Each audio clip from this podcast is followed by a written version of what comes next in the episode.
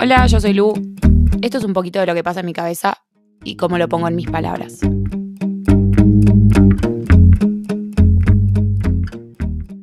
La sensación es que a mí nunca nadie me miraba.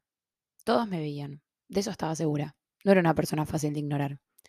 Me veían como la buena onda, la amiga, la que siempre ahí estaba. Pero nunca nadie se atrevió a mirar más allá. De ver si podía hacer algo más. Siempre miraban alrededor. Se quedaban con todo lo que me rodeaba. Todas las que me rodeaban. Nunca conmigo. Este texto lo escribí hace tantos años que no tiene ni siquiera fecha. Y es de una yo adolescente que sufrió siempre esto de no ser la elegida. Claramente esto va desde un lado más romántico de gustar o de atraer.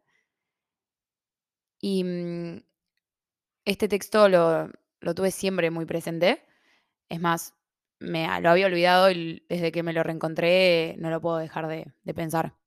Tal vez porque en algún punto esta sensación nunca se me fue. Y si bien hoy no es tan central o no me pesa tanto, porque creo que con el crecer uno pone las cosas en perspectiva, eh, hay ciertas situaciones o ciertas cosas que no solo me hacen acordar a esa yo de 15, 16 que sentía estas cosas, sino que me hace darme cuenta que hoy, ocho años después, más o menos, estas cosas me siguen pasando.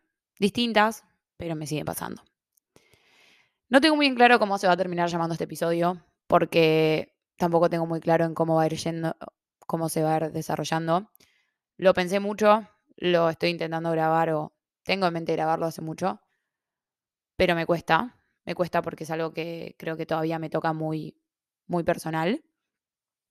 Pero al mismo tiempo siento que es muy necesario, siento que no soy la única que, que tuvo esta sensación de que nadie la mirara o de que nadie lo tuviera en cuenta, de no ser, de ser una segunda opción o no ser ni siquiera una opción para alguien.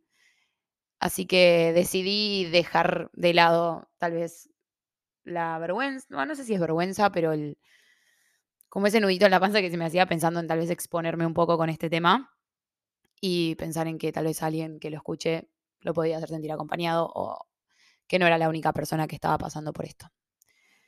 Y bueno, nada, como ya lo dije, este texto habla básicamente de cómo yo siempre fui la amiga, de cómo yo nunca fui la elegida y de cómo esa sensación de que de no gustar y de cómo tal vez esta sensación hoy, años después, sigue estando tan presente.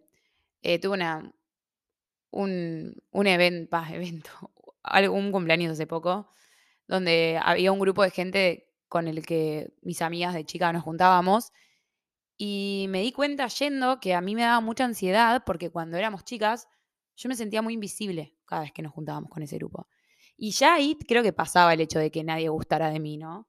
Sino como que sentía que, que no sé, que, que, no era nadie, que tipo podía estar o no estar y me sentía súper ignorada y, y súper eh, invisible. Y para los que me conocen tal vez les resulte súper raro porque yo suelo ser el centro, digo, me gusta ser el centro, lo, lo admito. Y, mm, y creo que también un poco este texto habla de eso, ¿no? De que si bien en situaciones me costó no serlo, por más de ser el centro, yo me sentía muy invisible. Porque sentía que nadie pasaba más allá de lo superficial o del yo amiga o del yo payaso. Eh, este tema también siempre se me vino muy a la mente con la película de Duff. No sé si alguno la vio. Pero habla de esto, ¿no? Tipo, Duff hace alusión a Designated Ugly Fat Friend. Y si bien no, habla ni siquiera, o sea, puntualmente de que alguien sea feo y gordo ni nada de eso, sino habla de esa amiga que es tipo a la que la gente recurre para hablar de sus amigas más lindas. Y debo decir que esa fue mi historia toda mi vida. Yo siempre fui la DAF de mis grupos, porque tengo unas amigas que son unas bombas todas. Eh, y, y, yo eh, siempre tuve esa sensación de, de ser el, el, anexo o la amiga de, o y, hablando con mucha gente, hay mucha gente que lo siente igual y creo que hay que empezar a darle un poco de validez a esos sentimientos. Porque es horrible sentirse la opción. Es horrible sentirse que nunca te eligen, que siempre estás ahí por si las dudas, que nunca sos vos. Y tal vez el que no le pasa no lo pueda entender. Es más, hay una frase de una serie que a mí me gusta mucho que dice, tipo, no lo, no lo entenderías, ¿por qué lo harías? Vos siempre fuiste la primera opción. Y creo que para el que no lo vive, para el que no está en este lugar de, de sentirse invisible, no sé, no sé si es invisible la palabra porque tal vez es, está mal, onda, porque yo creo que es que te ven, pero no te ven como vos querés o no te dan el lugar que vos querés. Eh, para el que no lo vivió, yo siento que es medio difícil entender. Pero al que alguna vez le pasó en algún ámbito, yo creo que no va a tener, no va a tardar un segundo en, en recordar qué es lo que lo vas a acordar a esto. Y si bien yo creo que arranqué esto encarándolo tal vez de lo más romántico o de sentirme no elegida por un hombre tipo chico, porque este texto está escrito hace muchos años, eh, creo que también pasa un poco en las amistades y esto se puede transpolar a ese ámbito porque también me pasa a mí. Eh, eso de sentir que a veces me escriben para hacer algo porque las otras personas le dijeron que no, o también de que si yo no escribo no me escriben y de que soy un relleno, de que si falto o no estoy es lo mismo. Es medio egocéntrico todo este episodio, creo, pero creo que a veces en el no hacernos, e, en no querer ser narcisistas o no querer ser egoístas, no le damos validez a veces a lo feo o a lo mal que nos hacen sentir estas cosas.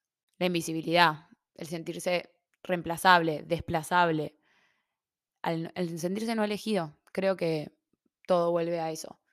Ya sea como amigo, como hombre, mujer, eh, con un interés, eh, para lo que sea, habla de que sentimos que tal vez no somos la elección y que siempre somos la segunda opción, con suerte, porque a veces ni siquiera eso. Así que nada, este podcast originalmente iba a llamarse la segunda opción. Eh, cuando lo estén escuchando, no sé si lo cambié. No sé, me, gustaría saber qué piensan ustedes sobre qué, qué se hace con esto de no ser opción eh, o no sentirse elegido. Yo tuve, hablando de este tema, de, que, de no sentirme elegida, más en el plano, vuelvo a tal vez lo romántico, eh, me hicieron la pregunta de si yo me ponía en lugar a que me elijan también. En si no me elegían tal vez porque yo no me exponía a que me elijan y tal vez me protegía en, este, en esta invisibilidad que toda la vida me caracterizó y, que se volvió a mi lugar cómodo de golpe y mismo volviendo un poco a Friendzone tal vez y del lugar de amiga eh, o de cualquier lugar, yo no me daba, no me abría a que me elijan. Que también puede ser. Yo creo que este último tiempo tuve muy presente esta yo más chica que sufrió de esto. Y quería traerlo para todos aquellos que se sintieron una segunda opción, reemplazados, desplazados. Y que sepan que a todos creo que alguna vez nos pasó. De que no son los únicos. Y de que lo único que podemos hacer es, creo que, abrirnos a que nos elijan, elegirnos nosotros. Y entender tal vez que las personas correctas nos van a mirar, no solo vernos al pasar. Y que tal vez todo ese sufrimiento es porque no tenía que ser. Y aunque parezca muy pelotudo o muy cliché, entender que por algo los ojos que nos vieron antes no nos miraron bien. Pero por sobre todas las cosas, hacernos cargo de que para que nos miren, tenemos que nosotros ponernos como opción y abrirnos a la posibilidad de que nos elijan.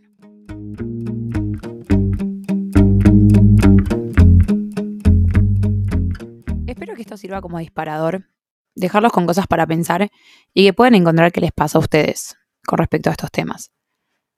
Pueden ir a Instagram a arroba guion bajo en mis palabras guion bajo, donde van a tener información sobre los próximos episodios. Gracias por estar del otro lado. Nos vemos la próxima.